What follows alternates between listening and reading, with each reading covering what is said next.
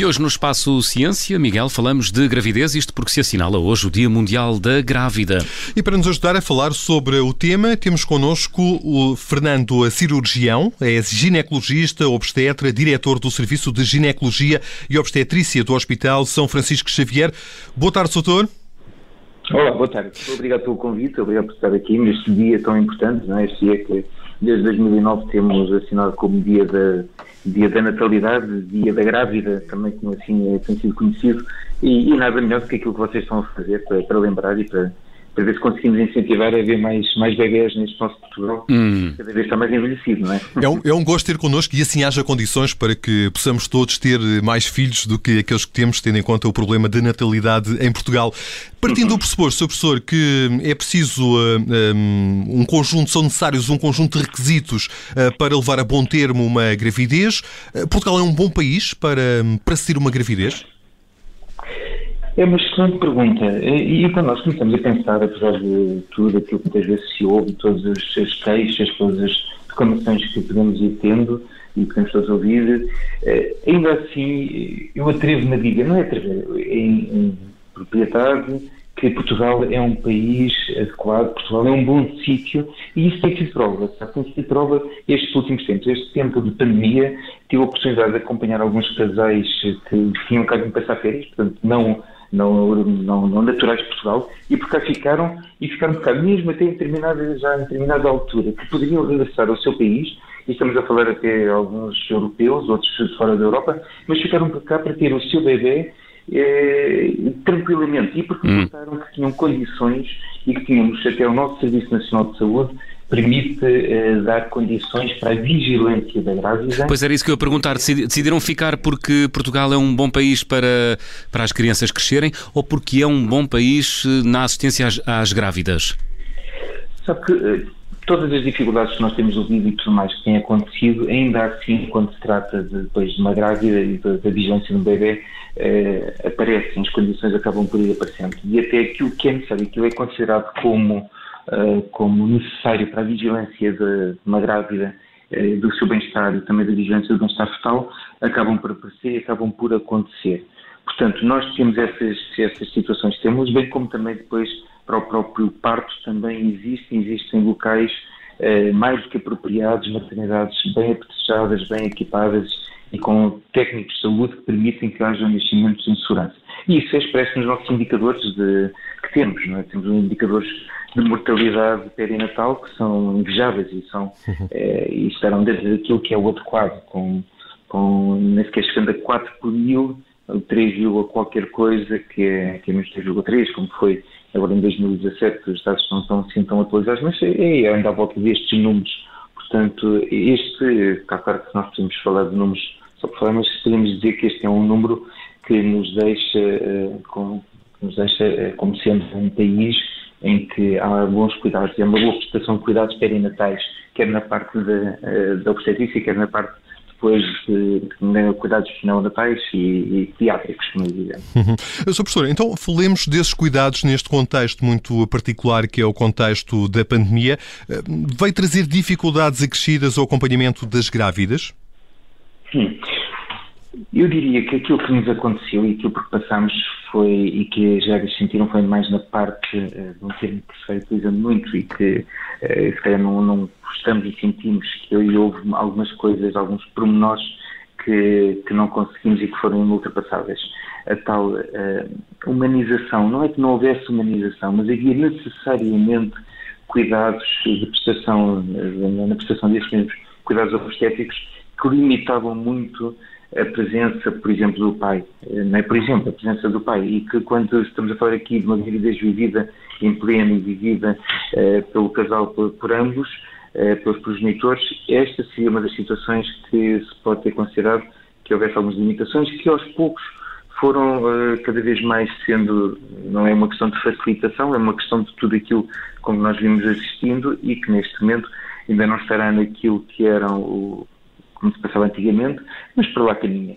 Mas quanto ao resto e quanto à parte da assistência a essas mesmas grávidas, às grávidas e aos bebês, aos fetos, não. Aí foi uma área em que não dava, como dizemos muitas vezes, quase que congelar e protelar, que esta parte da obstetrícia o tempo passa e os tempos e as datas precisas para que sejam exercidos determinados atos e determinados, uh, determinados exames, esses foram cumpridos e, e, foram, sempre, foram sempre realizados dentro daquilo que haveria essa necessidade para fazer. Uhum. Limitações, sim, nessa parte assistencial no que respeitava talvez essa parte do, do, acompanhante e de quem estava também em conjunto com essa grávida, acompanhar a grávida, uhum. mas não no que respeitava à mãe e ao bebê, esses tinham os cuidados que, que eram necessários prestar.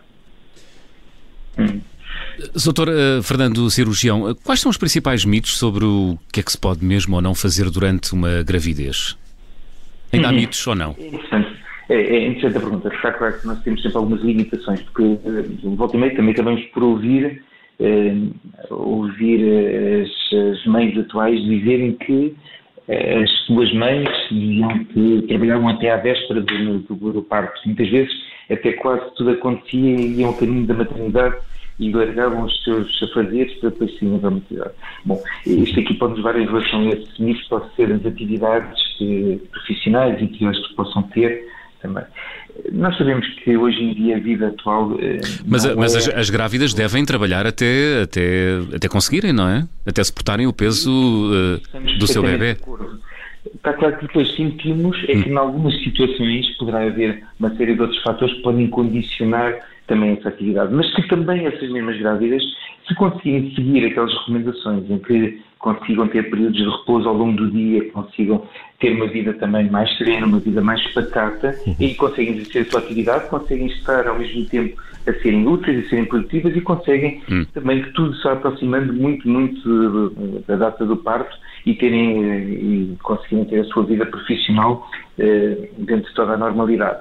Depois temos é tudo que tem a ver com a parte da atividade física e aquilo que podem e não podem também ir fazendo. Está claro que algumas limitações podem exercer, podem existir, mas também isto limita aquelas grávidas que gostam de praticar desporto, podem também praticar desporto eh, com aquelas devidas, eh, devidos condicionalismos, uhum. mas também não serão assim tantos.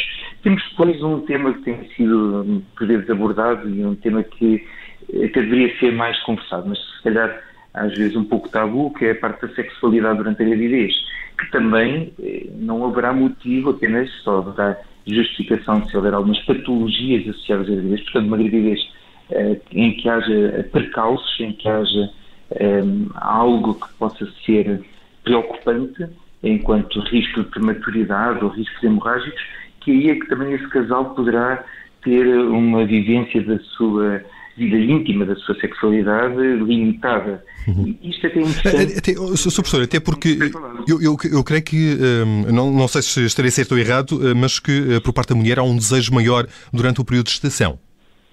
Ou não? Nós podemos até, eh, podemos até dividir. Está claro que temos aqueles primeiros tempos, então quando há algumas grávidas que se queixam das náuseas, dos vômitos persistentes, uhum. daquela sensação de todas as hormonas ali que estão ali um bocadinho ali ainda, todas aquelas alterações, que aí até a própria imagem pode estar um bocadinho condicionada. Mas sem dúvida, depois de passado esse primeiro trimestre de gravidez, ainda temos uma série de muitas semanas pela frente em que, como dizem muito bem, ali os níveis hormonais até quase que ajudam a que haja esse, esse, esse manter de, hum. de manter de, do desejo e a manter dessa vida normal, que é isso que, é, que se pretende, é isso que se pretende, pretende que a gravidez não seja tida como doença, mas sim como hum. algo que pode ser vivido em pleno e pode ser eh, nas suas, na sua plenitude, em hum. todas, as situações. gravidez não é doença, como se costuma dizer.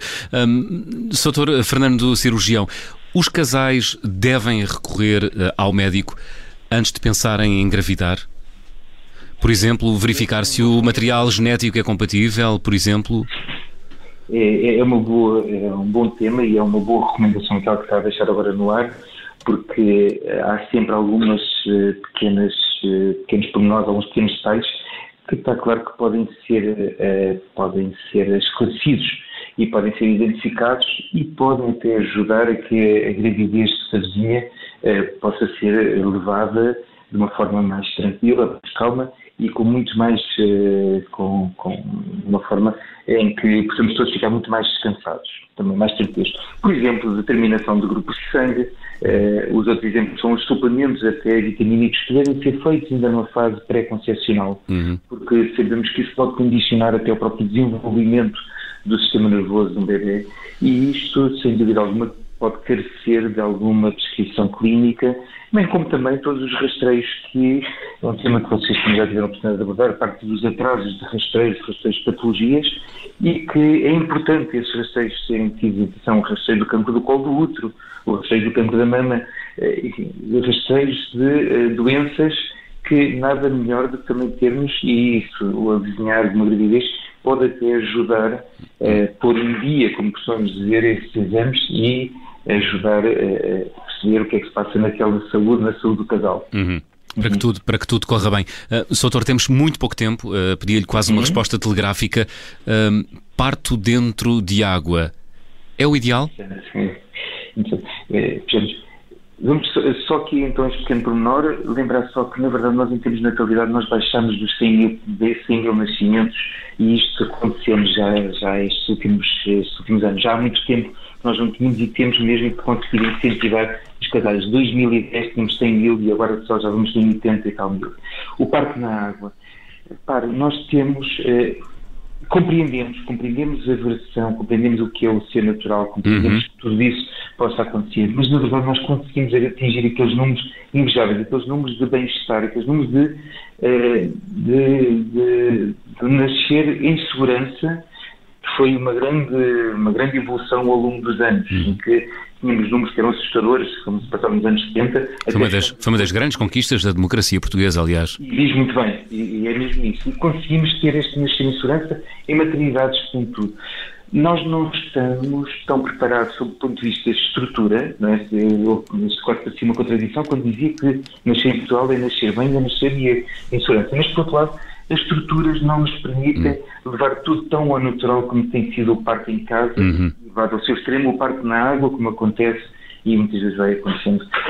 Eu penso que a mensagem será de passar que as maternidades eh, portuguesas, as nossas maternidades estão preparadas. Tem gente, tem pessoas que têm a sua versão e têm uhum. a sua vertente muito humana de acompanhar e que ao mesmo tempo conseguimos transmitir essa segurança aos pais e que eles precisam mesmo, no final, ter um filho, um filho que nasceu bem, e também temos também outra hum. parte importante, também que aquela mãe eh, também esteja bem.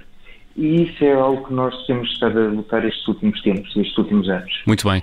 Hum. Muito bem. Uh, Soutor, uh, Fernando Cirurgião, ginecologista, obstetra, diretor do Serviço de Ginecologia e Obstetrícia do Hospital São Francisco Xavier, muito obrigado por estar connosco, por ter estado connosco na Rádio Observador. Muito obrigado. Obrigado. obrigado.